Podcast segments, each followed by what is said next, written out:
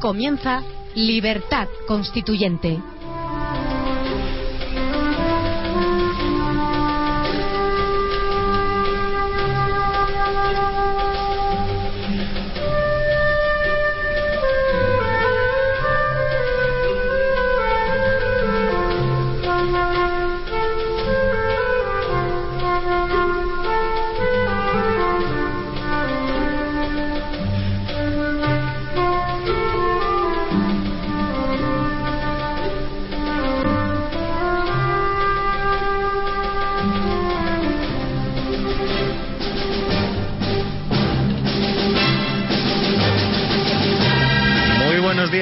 Son las 8 y 2 minutos del miércoles 25 de enero y esto es Libertad Constituyente, un programa dedicado al análisis, el debate y la instrucción política con los principios rectores de la verdad, la lealtad y la libertad.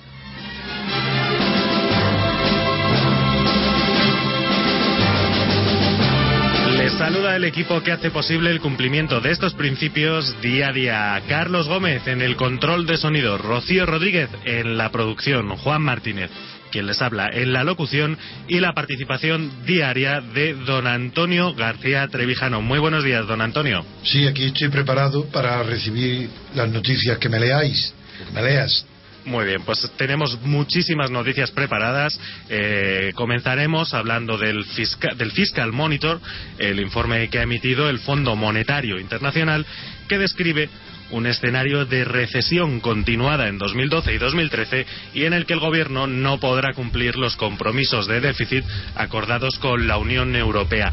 Hoy además tendremos una. Sí, pero vamos, punto por punto, ¿quién dice eso? Porque es tan importante que ya merece la pena detenerse aquí. Sí, es, con lo que vamos a abrir. Si le pues parece, realizo el sumario entero y ahora vamos con esto. Bien. Hoy, además, tendremos una edición de Libertad Constituyente en la que nos vamos a ir de tribunales. Hablaremos de la reforma del sistema de designación de los miembros del Consejo General del Poder Judicial de la ronda de negociaciones que se abrirá para nombrar las cuatro plazas vacantes desde 2010 en el Tribunal Constitucional, el recurso de amparo y del recurso previo de inconstitucionalidad, porque el Ejecutivo ha anunciado cambios en todos ellos. También hablaremos del juicio a Baltasar Garzón por la investigación de los crímenes del franquismo y, evidentemente, de Iñaki Urdangarín. También tendremos tiempo para hablar de lo que el diario ABC llama los papeles del dedazo el concurso que adjudicó el exministro de Industria, Miguel Sebastián, a la empresa en la que trabaja el exabogado del Estado de Industria, Eduardo Soler.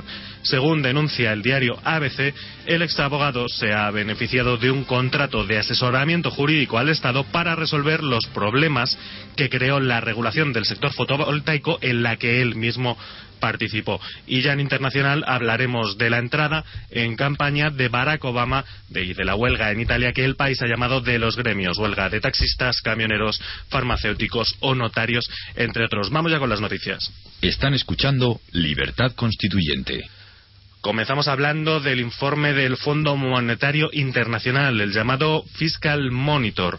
La institución, presidida por Christine Lagarde, estima que el pasado ejercicio se cerró con un déficit del 8% del Producto Interior Bruto, en línea con las estimaciones del Gobierno, lejos por tanto, del 6% pactado con Bruselas y avisa de que se mantendrá esa disonancia entre los compromisos alcanzados y la cifra real de déficit en los próximos dos años. Concretamente, el FMI cree que España terminará con un 6,8% de déficit en 2012 y del 6,3% en 2013, lejos de las cifras comprometidas del 4,4% y del 3% respectivamente.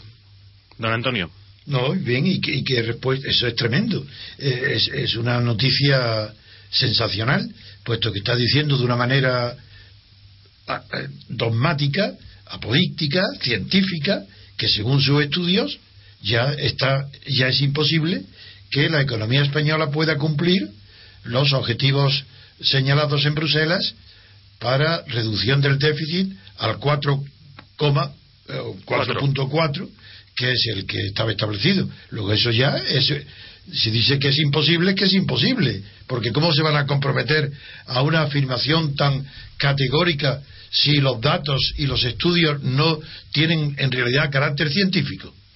en efecto. ¿Y qué responde el gobierno a esto? ¿Ha respondido? Sí, sí, claro que ha respondido el presidente eh, Mariano Rajoy. A cualquier cosa, vamos a ver qué dice, a ver qué dice este registrador de la propiedad. A ver. Pues el presidente del gobierno, Mariano Rajoy, ha reaccionado a este informe del FMI sosteniendo que España cumplirá con los objetivos de déficit y declaró, según anuncia el diario ABC, que en España habrá un plan de ajuste económico parecido al de Portugal.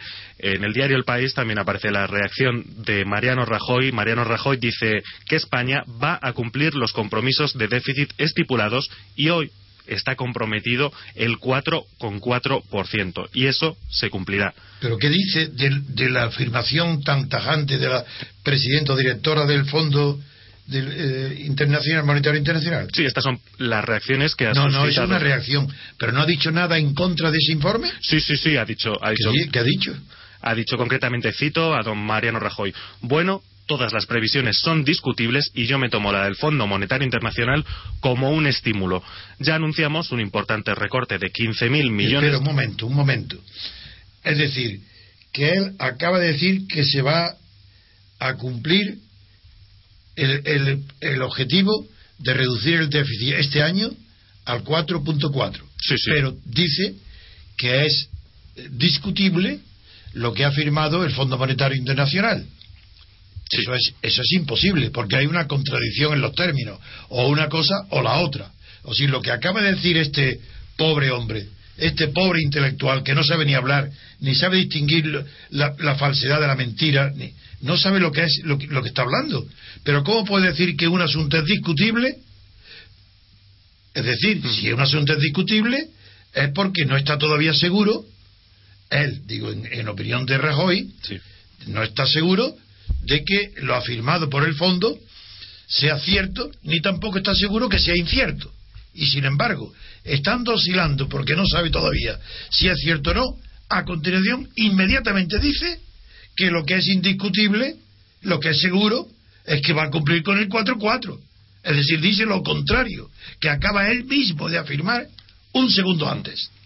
Es decir, ¿esto qué sentido tiene? ¿Cómo es posible que la clase política no, que la clase política sea así. ¿Cómo es posible que los gobernados toleren a esta gentuza intelectual? Pero ¿cómo se puede decir eso? Me recuerda esta contradicción absurda de Rajoy, esta manera de hablar de, de Rajoy, de que es que él cree, por lo visto, que todo es discutible y todo es indiscutible al mismo tiempo, que es lo que sucede con los partidos de gobierno y oposición, que están cuatro años diciendo una cosa luego pasan a la oposición, dice la contraria, para luego, después de 30 años, volver a, pasar al gobierno y decir la contraria.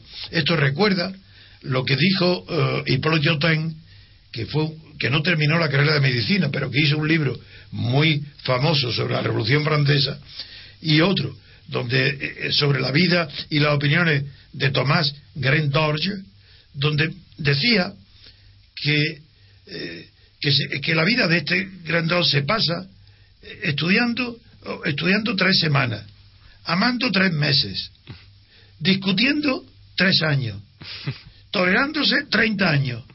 Y los niños recomienzan esa vida. Yo digo, y los partidos de oposición comienzan lo mismo en el gobierno. Esto, este, este, a esto se reduce la vida parlamentaria, no, la vida del Estado de partidos. A un recomenzar en incesante de la estupidez, de la falta de la lógica, de la falta al idioma, de decir que una cosa es indiscutible y al mismo tiempo decir que es discutible. Es discutible lo que dice el Fondo Monetario, pero es indiscutible lo, lo que dice eh, Rajoy hmm. respecto a una de las opciones que él admite, si es discutible, porque puede ser o no ser. Pues no, después de decir que es discutible, dice que es indiscutible que, que, España cumplirá. ¿Por qué? Porque él lo dice. Porque datos no da ninguno que contradiga al Fondo Monetario. Bien. También Luis de Guindos, el ministro de Economía, según nos informa el diario El País, eh, ha realizado unas declaraciones muy en sintonía con, las de su jefe, con las de Mariano Rajoy. Ha dicho Luis de Guindos, el objetivo de déficit del gobierno en estos momentos es del 4,4% del Producto Interior Bruto y no hay ninguna modificación al respecto.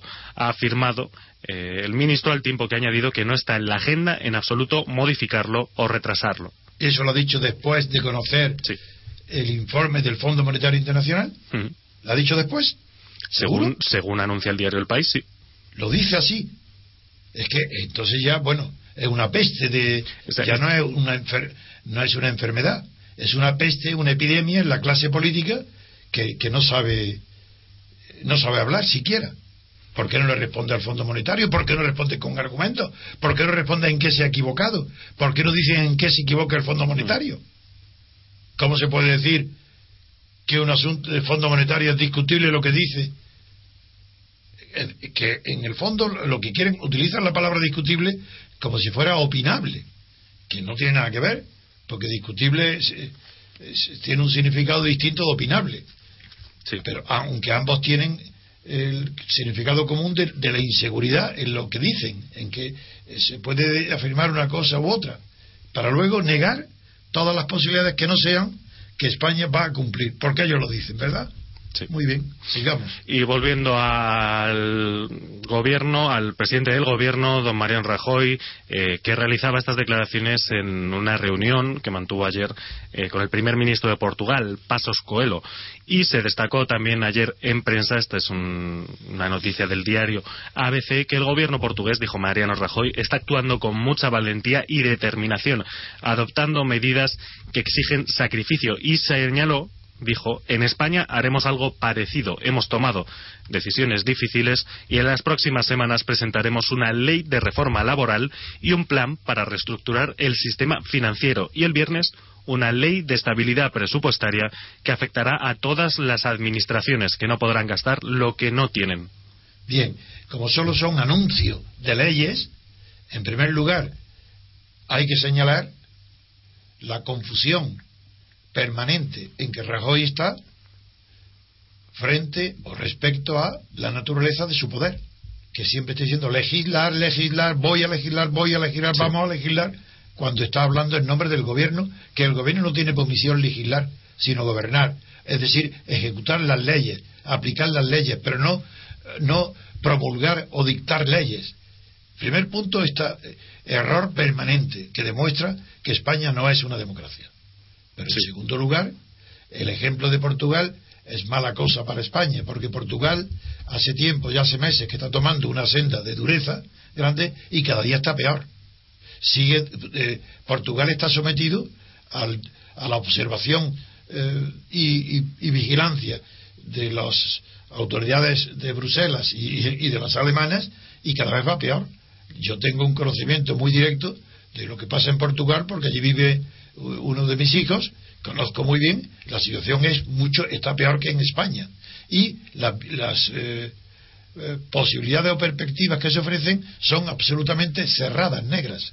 Sin mala cosa, si él va- eh, piensa seguir el camino de Portugal, puesto que el camino de Portugal hasta hoy no ha avanzado nada en la buena dirección.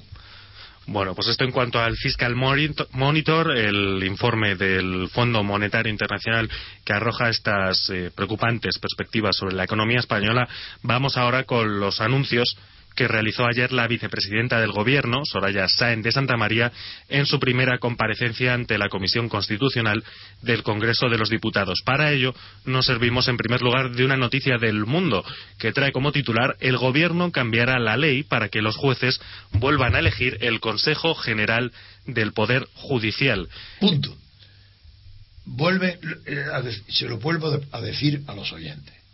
El propio periódico Mundo, ¿qué es lo que dice literalmente? El gobierno sigue, legislará. Ca- cambiará la ley, Es efectivamente. el gobierno cambiará la ley. Pero no, no se dan cuenta los oyentes, no se dan cuenta los gobernados del cinismo, de la cara dura, de que les importa muy poco que no haya democracia. Lo dicen, presumen de ello. Este gobierno es tan eficaz que va a cambiar las leyes. Claro, igual que Franco. Franco decía lo mismo lenguaje. Claro, son franquistas. Si el Partido Popular procede y Fraga proceden de Franco, ¿qué van a decir? Pero es que es gravísimo.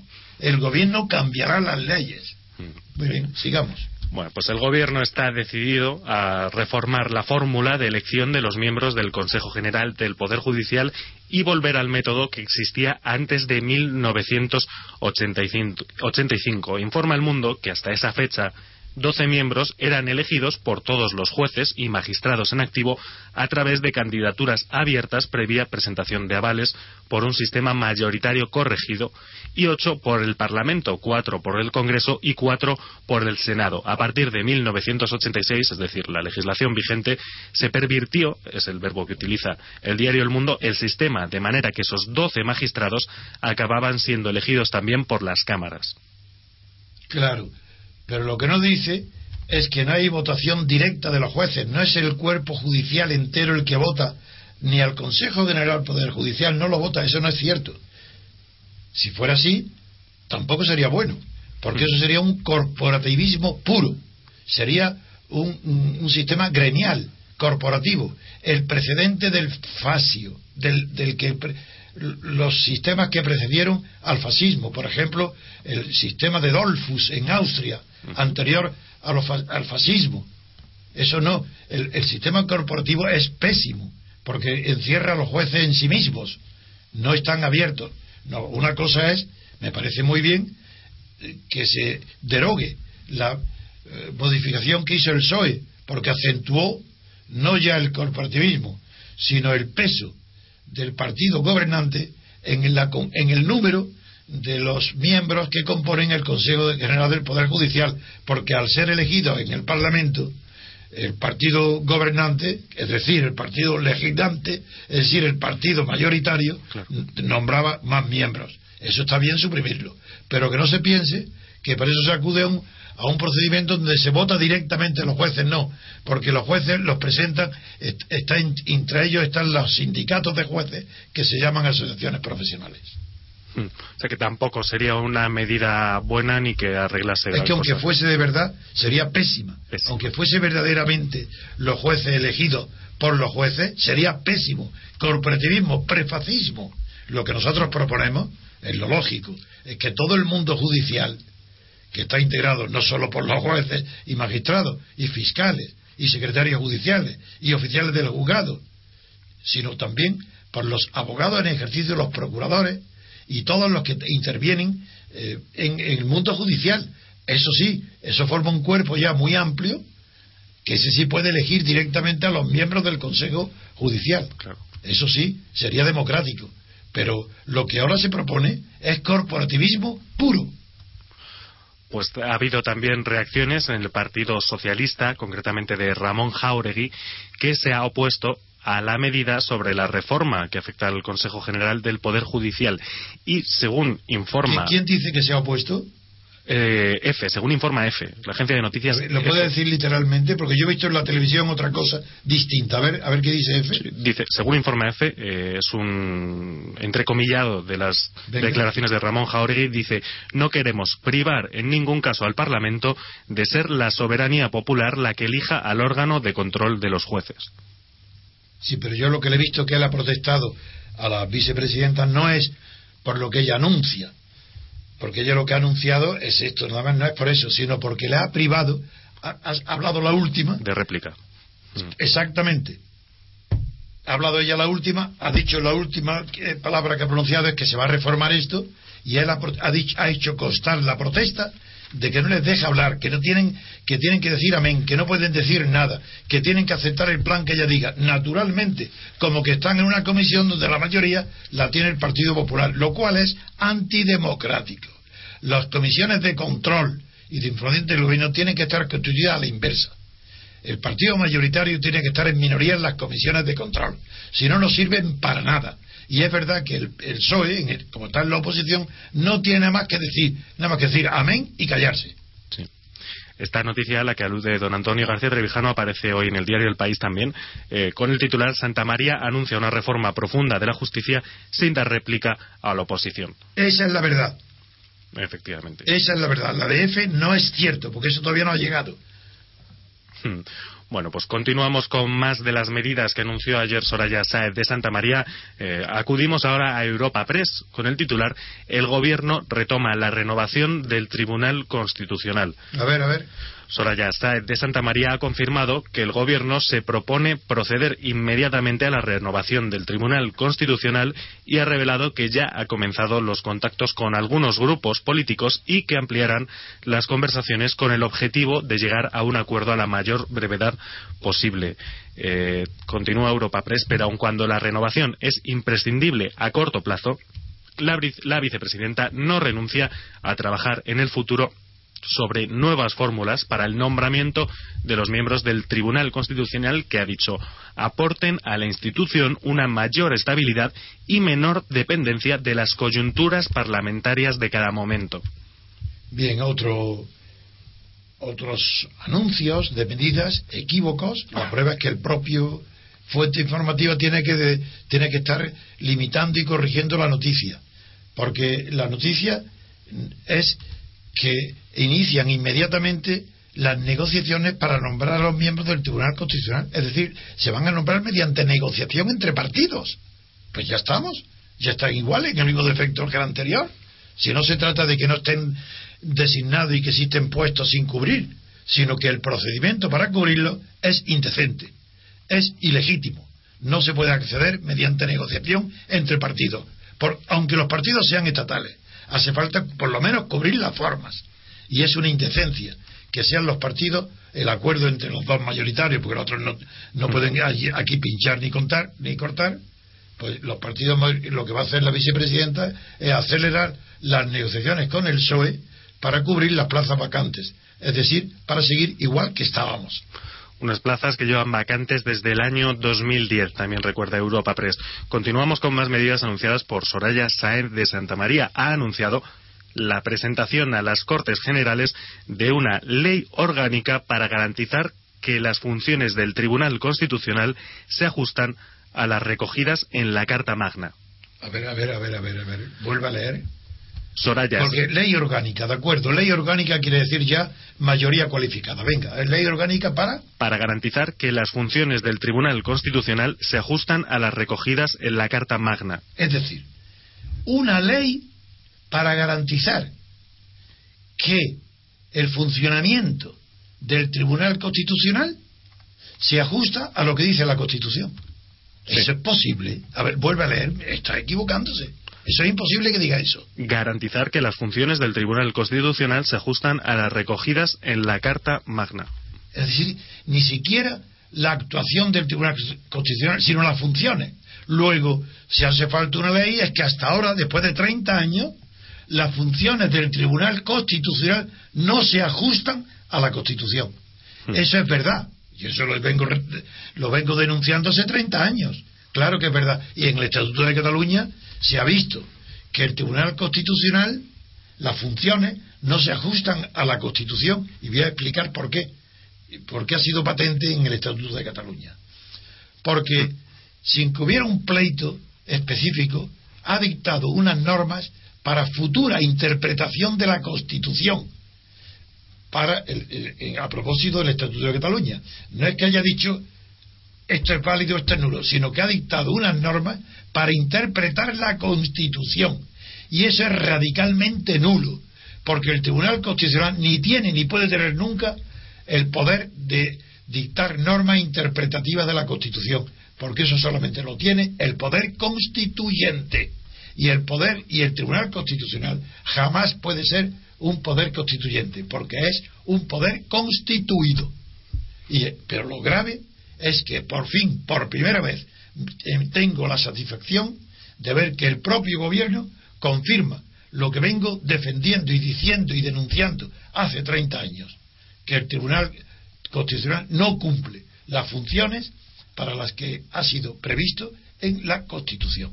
Gracias, gobierno, por darme la razón después de 30 años de denunciar lo que ahora vosotros queréis corregir o garantizar. Bueno, pues esta, esta garantía que quiere añadir el Partido Popular incluirá, por un lado, la recuperación del recurso previo de inconstitucionalidad de los estatutos de economía, una figura que, añade Europa Press, se retiró en la década de los 80, ya que los socialistas, refiriéndose al Partido Socialista, se quejaban de la, de la por entonces oposición de Alianza Popular, decían que llevaba al Tribunal Constitucional hasta las leyes de presupuestos generales. Pues muy bien, eso, eso sí que está bien, de verdad. Es positivo recuperar el recurso de anticonstitucionalidad. Ese está muy bien, muy bien, y ya lo denuncié también en su tiempo, me acuerdo en un artículo de un periódico, del, del tremendo paso atrás que implicaba suprimir ese recurso. El Partido Popular, añade Europa Press, ya pidió recuperar este mecanismo a raíz del Estatuto de Cataluña, que fue examinado y resuelto por el Tribunal Constitucional después de haber sido aprobado y votado, dice Europa Press, en referéndum. Su ámbito de aplicación, por tanto, sería limitado con preferencia al examen de reformas estatutarias o normas que han de ser sometidas a referéndum.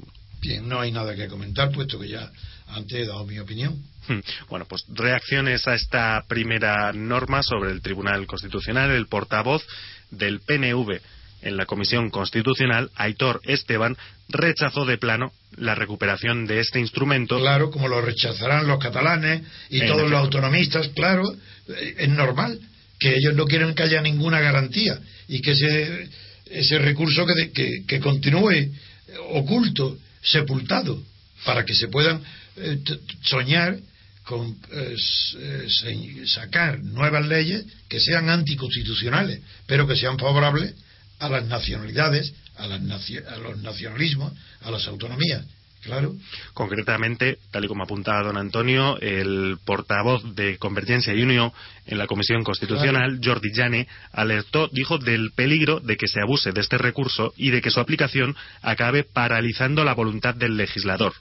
Al contrario, en primer lugar, en España no hay voluntad del legislador nunca. No hay más que voluntad de partido y de partido gobernante, que es el legislador. Y en segundo lugar, el mayor peligro es lo que ha existido hasta ahora, que es que por no existir ese recurso han campado eh, eh, sin frontera alguna eh, los huestes nacionalistas y autonomistas como por su propia casa sin necesidad de tener garantías previas de que estaban dentro de la ley. Por contra, únicamente Unión, Progreso y Democracia, UPyD, respaldó la medida sin fisuras. Esto en cuanto al recurso previo de inconstitucionalidad, vamos a hablar ahora de. Bueno, sí, yo quiero destacar que no, como no, no estamos criticando por criticar todo lo que pasa en, el sistema español, sino solamente lo que es criticable, que es el 99,99%.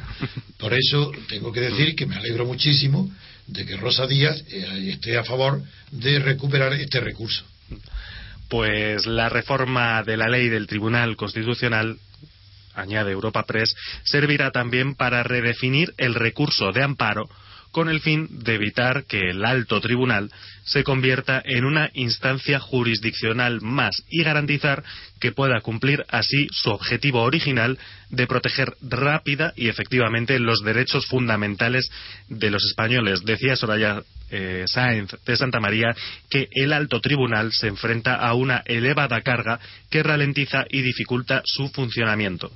Es verdad, eso los abogados lo sabemos bien y en el próximo lunes este voy a proponer a, los abogados Jesús Santella y Pedro González y, Pedro López Arriba, a los abogados discutir, eh, también este, estaré yo, este problema, que es, verdaderamente importantísimo, porque el Tribunal eh, Constitucional, aunque nosotros lo que proponemos es que desaparezca, porque no tiene ningún sentido, eh, porque es un tribunal político, sin embargo, mientras esté, mientras no se suprima el Tribunal Constitucional y su función de examinar la constitucionalidad de las leyes pase a una sección del Tribunal Supremo, pues mientras eso no se produzca, es verdad que el recurso de amparo de los derechos fundamentales no es ni puede ser una última instancia eh, para revisar la sentencia del Tribunal Supremo y hay tal lentitud en, eh, en, la tramitación de estos recursos que prácticamente es como si no existiera y tienen normas casi por escritas en plantilla los letrados del Tribunal Constitucional para rechazar en masa, pero miles y miles y miles de recursos de amparo por, por cualquier coma, cualquier tontería, cualquier defecto formal que no es en el fondo y es porque no tienen trabajo y se lo quitan de esa manera. Concretamente, daba Soraya Saez de Santa María algunas cifras. En 2010 ingresaron 9.041 asuntos en el Tribunal Constitucional y la inmensa mayoría de ellos, 8.947, fueron recursos de amparo. Sí, sí, es cierto. Una cantidad muy grande. Bueno, continuamos con. Lo que no ha dicho es que de esos recursos de amparo, si eran 9.000, 8.500 fueron rechazados. no, rechazados no, no, rechazados por el tribunal, sino no admitidos, rechazados por los letrados en el examen previo. Sí. Bien. Continuamos, continuamos también en Europa Press, que ha sido la, el medio, la agencia de noticias que más cobertura le ha dado a la actividad de ayer, durante el día de ayer, de Soraya Sáez de Santa María. Eh, también anunció que el Ejecutivo promoverá en este periodo de sesiones, dice Europa Press, que concluye el 30 de junio. Pero me, gustaría que además de Europa Press, que es la fuente, citara sobre todo al periódico que lo pone en portada para ver, porque Europa Press ya sabemos, es la fuente, ¿de acuerdo? pero a ver los periódicos según su ideología qué, es lo que recalcan de esa fuente única de Europa Press. Sí, eh, sobre todo el diario el diario El Mundo se ha hecho eco, como les decía al principio, eh, de la reforma del Consejo General del pero Poder ya vi al principio que el país, como ahora está en la oposición, eh, decía más la verdad que el mundo. Por eso quiero saber en cada caso qué periódico lo dice, aunque la fuente ya sea que Europa Press. Esta, esta noticia yo por lo menos no la he visto en ningún diario. Yo acudo directamente también a la, a la propia agencia como fuente primaria, bueno, quizás sea secundaria. Pero como la, a la propia agencia, que tiene un. ¿En ningún periódico está? Pues esta noticia yo desde luego no la he detectado. ¿Y cómo la has recibido? ¿Dónde la has leído tú? En el portal web de Europa Press. Es, ¿En el portal de que en, Internet? Sí, sí, sí. Eh, F no publica sus contenidos, Europa, Europa Press sí. Son accesibles para cualquier persona. Bien, bueno, bien. Bueno, pues Europa Press, antes de junio se tipificarán como delitos infracciones en la gestión pública. Soraya Saez de Santa María, eh, como decía, abordará la reforma del Código Penal para tipificar como delito las infracciones más graves en la gestión de los recursos públicos. En concreto, ha explicado que a la hora de tipificar los nuevos delitos se tendrán en cuenta criterios de intencionalidad, grave negligencia en el ejercicio de sus funciones, quebranto a la hacienda pública o claro perjuicio de los servicios que financia. Sí, a mí me parece bien, eso es justo, que tenga que ser tipificado e incorporado al Código Penal con retraso, pero más vale tarde que nunca. Y, aunque sigo insistiendo que me desconcierta algo no, lo que me acabas de contar de Europa Press, porque aunque sea verdad que está publicado en Internet y la recoges de ahí, ya no es una lectura crítica de la prensa, porque las agencias de prensa no son prensa. Y, el que quiera ver eso tiene que ir ahí. En cambio, los periódicos, al, recogerlo, le dan carácter ideológico, que Europa Press solamente es un medio. Yo me gustaría saber, de verdad, para otras veces, que eh, solo en casos excepcionales se acuda al Internet, a las agencias de prensa, porque lo que nos importa es la crítica de la prensa. Y Europa Press no es prensa, es agencia de prensa. Muy bien, pues desde luego se observará esta, esta medida y aplicará evidentemente. Eh, por el momento continuamos con el material que tenemos. Por lo que se refiere a la Ley de Transparencia y Buen Gobierno, Sáenz de Santa María ha anunciado que será eh, remitida al Congreso de los Diputados en este periodo de sesiones.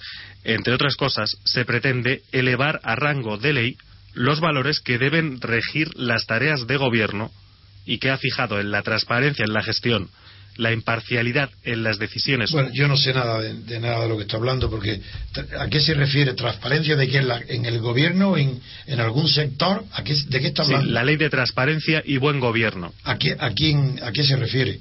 Es una nueva ley que promueve, que ha anunciado promoverá el Partido Popular o el, gobierno. ¿Y, eh, por qué se llama de transparencia?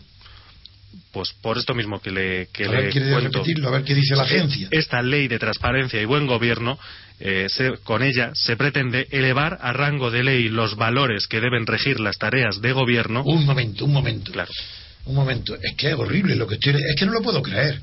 Es que de manera que Santa María dice que va a elevar a rango de ley los valores del gobierno, los valores que tiene el gobierno, los valores de un partido mm. que está en el gobierno los quiere elevar a rango de ley. ¿Y qué va a pasar cuando llegue otro partido con otros valores? ¿Tiene que derogar todas las leyes? Claro. No, no, no, no, no, esto no puede ser. Esto, o es que no sabe nadie ya lo que significan las palabras en español, qué lo que significan valores, lo que significa rango Es que o no lo significa o esto es la locura. Nunca se ha visto que en ningún país de Europa y en ninguna época se ha visto que se pretendan convertir en leyes los valores de un gobierno, de un partido, de un equipo. Eso es imposible. Los valores se refieren a los valores, claro, supone que suponiendo que los tenga, serán valores morales, éticos, estéticos, jurídicos, hmm. valores de buenas costumbres, los valores de qué? para gobernar, de buen gobierno. ¿Es que acaso el gobierno tiene unos valores diferentes de otros? Hmm. Pero es que es diferente de la sociedad del gobierno, que el partidismo, que quiere los valores de partido, los quiere hacer eh, elevar a rango de ley, es una verdadera locura. No se entiende nada y es, es una temeridad este lenguaje. Este lenguaje está volviendo idiotas a los gobernados. Porque a los gobernantes no, porque ya lo estaban. Hmm. Los gobernantes, si no fueran idiotas, no podrían estar ahí. Pero sí están, están volviendo idiotas a los gobernados. Vaya lenguaje. Elevar a, mm. elevar a rango de ley los valores del gobierno, que son valores morales, personales, particulares, que no son valores universales, porque los valores universales, ¿qué son? ¿Religiosos? ¿De qué quiere estar hablando? No se sabe lo que quiere decir.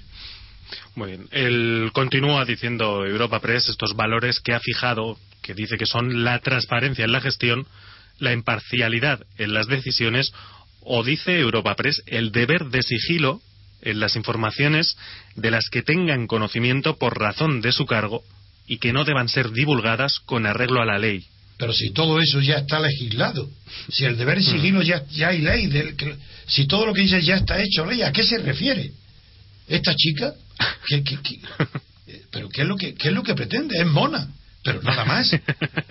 ¿Cómo, ¿Cómo pretende, por ser mona, ser legisladora de cosas tan increíbles como que sus valores personales, hacer las leyes, elevarlos a rango de ley? No, que continúe siendo mona pero que no se meta en, lo que no sabe.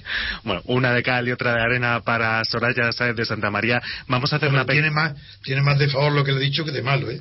Es, Pero lo que tiene de malo lo tiene de común con todos. Mm lo que tiene de malo es igual que lo de Rajoy, igual que lo demás, mientras que lo de Mona es solo particular de ella. No es exclusivo. Exclusiva es la presencia de don Antonio García Trevijano aquí en Libertad Constituyente. Hemos consumido prácticamente 40 minutos hablando de eh, Soraya Sáez de Santa María y de los planes que tiene el Gobierno para el Tribunal Constitucional y para el Consejo General del Poder Judicial. Vamos a hacer una pequeña parada y abordamos el resto de temas que nos trae la actualidad diaria. Hasta ahora, repúblicos. Están escuchando Libertad Constituyente. Están escuchando Libertad Constituyente.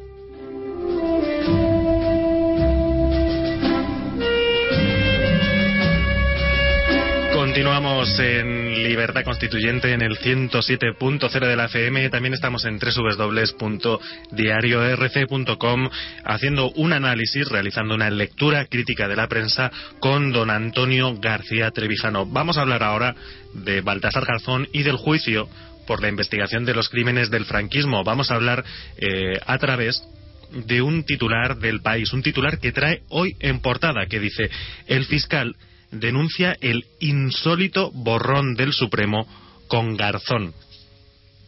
Bien, quien no conozca el tema no entiende nada. Eh, como el periódico El País está a favor de Garzón, pues, se entiende que lo que quiere decir que el Tribunal Supremo ha, cometido ha echado un borrón, como se dice de los niños que, al escribir, que tienen un borrón enorme, pero como el lector que no conozca el asunto de que está hablando, pues no se entera de nada, tendrá que, leer, tendrá que leer el artículo entero. Y ya es muy mal síntoma que los titulares no expresen lo que el, lector va a encontrar luego. Sí.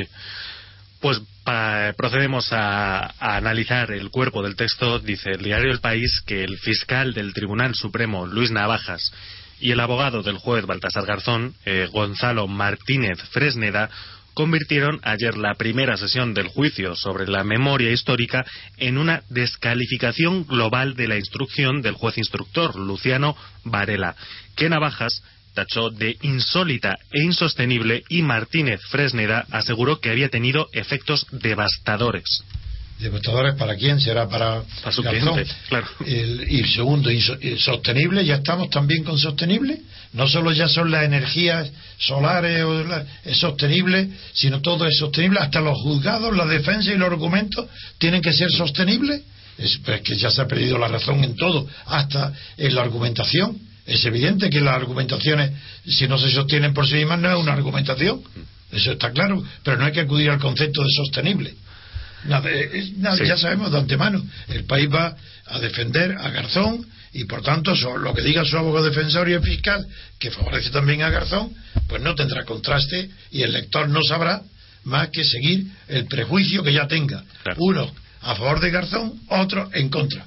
Y, no, de ahí no lo sacará ningún periódico y ningún razonamiento. Porque a la política, como y el juicio sobre Garzón es político, esa es la prueba de que se equivocó como juez, es que todo el mundo que tiene posición tomada ante Garzón lo es, lo es por razones políticas, esa es la señal de que se ha equivocado y de que su examen de los crímenes del franquismo no contra, contra lo que están diciendo ahora estos eh, políticos con toga, pues no es se está persiguiendo a Garzón porque persiguiera eh, los delitos del franquismo, sino porque lo hace, lo hizo sin observar la ley, saliéndose de la ley, declarándose competente de asuntos para los que no lo era, y con una ley sin tener en cuenta que si esos delitos había habido una amnistía o no, y aunque se amparen leyes que, eh, que defienden lo- el- la persecución eh, sin límite de, tiempo de los delitos que se llaman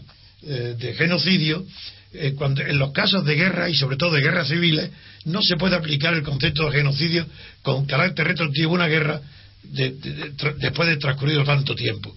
Es decir, todo esto no es más que una lucha de política, política y política. Aquí no entra la justicia en juego. Pero claro, mucha gente ignorante, pero que tiene de buena fe, quiere, re- quiere recuperar a sus padres, a sus madres, a sus abuelos y saber dónde está enterrado, naturalmente ellos que no conocen el procedimiento ni saben que Garzón ha utilizado un, un, falsa, un falso eh, camino para hacerse famoso, pero que le importaba muy poco eh, la finalidad que, de estas personas, que era enterrar en sitios conocidos los restos de sus antepasados. Eso a Garzón le importaba poco. Lo que quería es coger un asunto para continuar haciéndose famoso y hacer posible dar conferencias en el extranjero y estar apoyado en el extranjero como lo está y por, por el público porque es un juez político que nunca ha actuado aplicando la ley, sino examinando cuál era la postura mejor que le diera más fama política.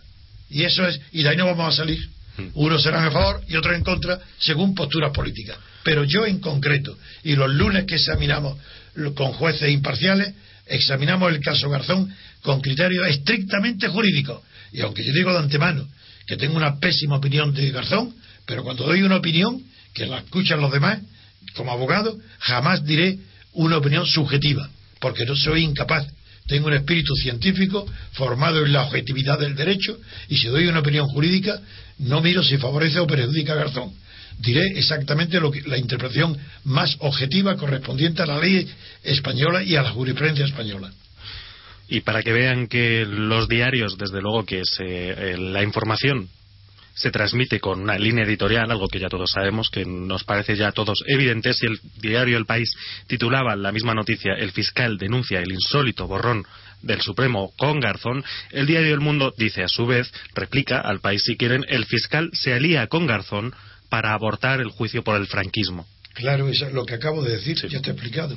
Cada periódico arrima, la, eh, eh, arriba- El ascua, el a Mm. su sardina política, que en este caso es Garzón, que es una sardina que se están disputando, pero una sardina un poco gruesa, pero bueno, pero es. La están asando a un lado y otro, disputándose su cadáver, porque ya Garzón de Garzón no queda nada que sea limpio.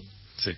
Eh, continuamos con la noticia del país. Dice esta noticia: la sesión inicial se dedicó al planteamiento de las cuestiones previas que, de ser aceptadas, evitarán la continuación del proceso. La más extensamente expuesta, tanto por el fiscal como por la defensa, fue la nulidad de actuaciones que se derivaría de la actuación del juez del Supremo Luciano Varela al haber dado instrucciones a manos limpias y a Falange Española sobre la forma de presentar Bien. sus escritos de acusación. Bien, esto no tiene, era esperable, lo único que repito es que el hecho de que sean palangistas, fascistas, que no lo sé, manos limpias, a lo mejor lo son, yo lo sé, es indiferente para examinar el, el hecho denunciado. Lo que importa son los hechos, no es el querellante, no es el denunciante, lo que importa es lo, el hecho. Lo que el juez, el tribunal va a examinar no es la condición política del denunciante, eso es indiferente por completo.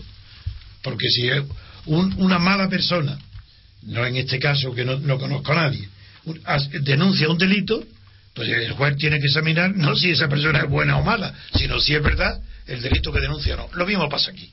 Claro. Bueno, pues esto en cuanto al juez Baltasar Garzón, vamos a hablar ahora de Iñaki Urdangarín. De nuevo, el diario El Mundo trae otra noticia sobre él y esta vez también sobre su esposa en portada. El titular es el siguiente: La Seguridad Social ordenó embargar cuentas de los duques de Palma. Eh, como cuenta, como añade en el cuerpo de texto, como lo explica, dice, la Seguridad Social ordenó embargar las cuentas corrientes de Iñaki Urdangarín y la infanta Cristina por no pagar las cuotas del matrimonio rumano que servía en su, en su palacete barcelonés de Pedralbes. Entonces no fueron tan listos. No. Porque si eh, in- incluyeron tres eh, empleados de de servicio doméstico falsos, inexistentes, para poder desgravar ese gasto para beneficio fiscal, no fueron tan listos porque ¿cómo, cómo no, no hicieron con los rumanos lo mismo? Eh, traerlo y no- y, bueno, sí, ahora lo han hecho de otra manera, pero desde luego ¿Qué es lo que se ahorran con eso? Es que es, que es pequeñísimo. He calculado más o menos y que se pueden ahorrar de lo- la seguridad social pues unos 200 o 300 euros, eh, 400 euros quizás mensuales, como mucho. Y, y por eso son capaces de cometer un delito contra la, contra la seguridad social. Viviendo- eso es el colmo. viviendo- Eso no puede ser. Eso tiene que haber otras explicaciones de otro orden, por ejemplo, Mm. que son tan, están tan concentrados el matrimonio en los asuntos gordos de pasar el cepillo de millones a la- lo que siempre, siempre hablamos a las empresas, a empresas dadivosas que quieren estar bien con el rey y que y quieren conseguirlo regalándole millones y millones de euros a su hija y su marido pues si lo que quieren es eso es normal que no se, que no tengan administradores para los asuntos domésticos. Pero ¿qué hacen entonces esos abogados y que, que tienen pagado en la Casa Real para que lo examinen? Esos que les recomiendan también que cambien una fundación por otra. ¿Por qué esos abogados no examinan si pagan o no pagan la seguridad social de su servicio doméstico? Claro. Bien. Bueno, según añade el diario El Mundo, la secretaria del Duque, Julita Cuquerella, Cuquerella eh, manda un email que califica el diario El Mundo de revelador a Marco Tejero, contable de la trama NOS y contable también del matrimonio. En este email que habla sobre este matrimonio rumano, dice, al final logramos pararlo, se refiere al embargo de las cuentas, sin pagar nada y dándoles de baja con fecha de 20 de abril del año pasado. La fecha no sé qué significa porque no tenemos los datos. Pero si lograron Nueve meses antes de la, de la fecha presente. si lograron eh, una arbitrariedad, pues ya otra prueba más de la influencia del duque para parar incluso los embargos. Nada más. Continuamos con más noticias. Nos vamos ahora al plato fuerte del diario ABC. Reveló ayer lo que ellos llaman los papeles del dedazo de Sebastián. Sebastián es el exministro de Industria gobierno, del gobierno de Rodríguez Zapatero, Miguel Sebastián. Y por dedazo se refiere a la, a la adjudicación de, por un procedimiento urgente negociado y sin publicidad de un contrato de 4,2 millones de euros a la empresa Herbert Smith, empresa para la que trabaja el que fuera de- desde 2007 hasta 2011 abogado del Estado de Industria, Eduardo Soler, que además participó en los cambios de regulación que los socialistas aprobaron. Bueno, en es una corrupción espantosa, ya Sí. no porque la cuantía es tremenda, que eso claro agrava el delito, eso es evidente, sino por ser el abogado del Estado de Industria, del Ministerio de Industria, el abogado del Estado, Sí. el que está complicado. Bueno, pues ya es que la corrupción ya no es que afecta a personas, es que afecta a cuerpos al servicio del Estado. Ya no son los ministros ni, ni los enchufados por los ministros, sus, sus primos, sus cuñados o sus tíos, que es el nepotismo, sino a los abogados del Estado, que son funcionarios del Estado, Esto es gravísimo e indica hasta qué punto ha llegado la corrupción en España. En efecto. Bueno, pues esto en cuanto al plato fuerte, como les decía, del diario ABC, eh, nos quedan cinco minutos, nos queda el tiempo suficiente para hablar de la entrada en campaña de Barack Obama, una noticia que trae en portada el diario El País y que describe con este titular, Obama entra en campaña con la bandera de una economía más justa. Y en un subtitular aclara, el presidente defiende a las clases medias en el Estado de la Unión. Está muy bien el que el título, el subtítulo, que el, presidente Obama defiende a las clases medias porque ha elevado el impuesto para las clases ricas y no le va a tocar al impuesto de las clases medias o bajas. Está muy bien. Pero en cambio, lea el titular primero y verá, y verá a ver qué, significa. Lea, eh, ese es el subtítulo. ¿Cuál es el primero? Obama entra en campaña con la bandera de una economía más justa. Pero, ¿qué otra barbaridad? ¿Cómo puede ser una economía más justa? La economía es la economía. La, justicia será las medidas que se tomen de carácter económico para uno u otro lado. Pero la economía justa, ¿qué es economía justa? Sabíamos, porque Pigou, el premio Nobel de Economía del año 1927, en su libro Economía de Bienestar, sabíamos lo que es economía de bienestar y tiene cierto sentido. Sabemos lo que es estado de bienestar desde que Bismarck empezó a aplicarlo para proteger a niños, mujeres, dar seguridad sociales, cubrir desempleo, cubrir. Sabemos lo que es. Pero economía justa, yo no en mi vida he oído esa expresión. Hmm. Y por tanto eso no lo achaco a Obama, que es demasiado listo para decir tales tonterías. Eso lo achaco a la ignorancia del idioma y a la degeneración del idioma español por parte del periodismo en general y del país en particular. Porque, ¿cómo puede ser una economía justa ¿Es que la justicia puede ser un patrón de la economía? ¿Pero desde cuándo? Eh, lo, máximo que, se puede aspirar en la economía es a la reciprocidad en las prestaciones. Pero ¿qué reciprocidad puede haber en las prestaciones cuando de un lado es un banco y de otro una persona que depositó su dinero como en Bankia y ahora no puede retirarlo porque dice que lo invirtió a pesar de que tenía órdenes de no invertirlo en nada en ninguna operación arriesgada, que lo invirtió en unas participaciones preferentes de Caja Madrid y ahora no se lo, no se lo devuelve, ni le da explicación de qué es lo que pasa en ese asunto. ¿Cómo puede haber una economía justa en ese sentido? Ni en, ni en Estados Unidos, ni, ni siquiera en la, en, la, en la economía bolchevique pudo nadie calificarla de economía justa. La economía socialista, cuando en los países que se aplicó, nunca se aplicó como justa. Sería economía necesaria, economía impuesta por la defensa de tal o cual clase, de trabajador o agrícola o industrial. Pero la palabra justicia aplicada a la economía, en lugar de aplicarla a medidas del gobierno dictadas para proteger o defender ciertos intereses económicos, que ahí sí estaría justificado, no justa la palabra, pero sí más o menos equitativa, justa, pudiera ser. Pero economía justa, me niego a admitir que esas dos palabras puedan coordinarse. Por su parte, el diario El Mundo, que no trae este asunto en portada, pero sí en páginas interiores, abriendo la información internacional, dice Obama declara la guerra al 1%, haciendo referencia a este 1% contra el que se declaran movimientos como el Occupy Wall Street, ¿no? que decían somos el 99%. Sí, pero no, lo, ¿quieres explicármelo bien? Obama declara la guerra al 1%. Sí, no, pero ¿qué, qué, qué 1% es? ¿Qué quiere decir el 1? Pues movimientos populares en Estados Unidos como Occupy Wall Street, eh, por ejemplo, uno de los lemas que traían era eh, somos el 99%, refiriéndose al 1% que aglutinaba la mayor parte de la riqueza de Estados Unidos. En un y ahora, al decir que Obama, que, que Obama... Declara la guerra al 1%, lo explica también ah, en un subtitular. Ahora lo comprendo, ahora lo comprendo Ah, son titulares poéticos, ah, claro, son poesías. Expresivos, Ah, muy bien. Hmm. Ah, entonces, de acuerdo, bueno, declara que habrá subido los impuestos a los más ricos, como la frase esa tan demagógica de que pague quien más tiene y que, eh, sí, pues muy bien, ha hecho bien, si se ha subido los impuestos y esa subida no afecta para nada a los estímulos para el crecimiento económico, me parece muy bien.